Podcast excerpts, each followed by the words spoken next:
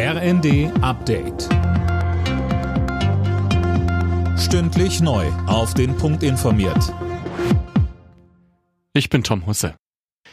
Der Städte- und Gemeindebund verlangt nach dem Auslaufen des 9-Euro-Tickets eine Nachfolgelösung. Es müsse ein bundesweit gültiger, einheitlicher und günstiger Tarif folgen, so Hauptgeschäftsführer Landsberg im Handelsblatt. Einzelheiten von Lisa Hofmann. Wir brauchen keinen kurzen ÖPNV-Sommer, sondern ein flächendeckendes ÖPNV-Land, sagte Landsberg der Zeitung und verlangte auch gleich mehr Geld von Bund und Ländern.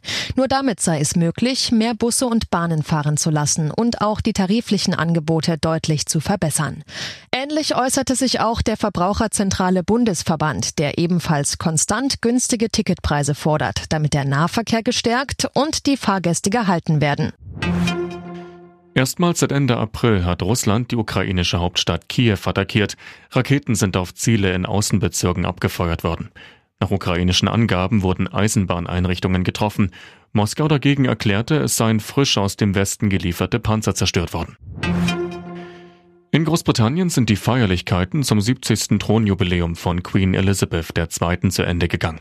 Und zum Abschluss hat sich auch die Hauptperson selbst nochmal gezeigt, Axel Bäumling. Komplett in Grün und mit einem Lächeln trat die 96-Jährige auf den Balkon des Buckingham Palace in London und winkte den Zehntausenden Menschen bei der riesigen Abschlussparade zu. Über das ganze Land verteilt hatte es zuvor Zehntausende Picknicks und Straßenfeste gegeben. Die vergangenen Tage hatte die Queen einige Programmpunkte ausgelassen, weil sie sich nicht fit genug fühlte. Sandplatzkönig Rafael Nadal triumphiert ein weiteres Mal bei den French Open. Gegen Kaspar Roth aus Norwegen holte der spanische Tennisspieler einen souveränen Dreisatzsieg. Es ist Nadals 14. French Open Erfolg und der 22. Grand Slam Titel. Rekord. Alle Nachrichten auf rnd.de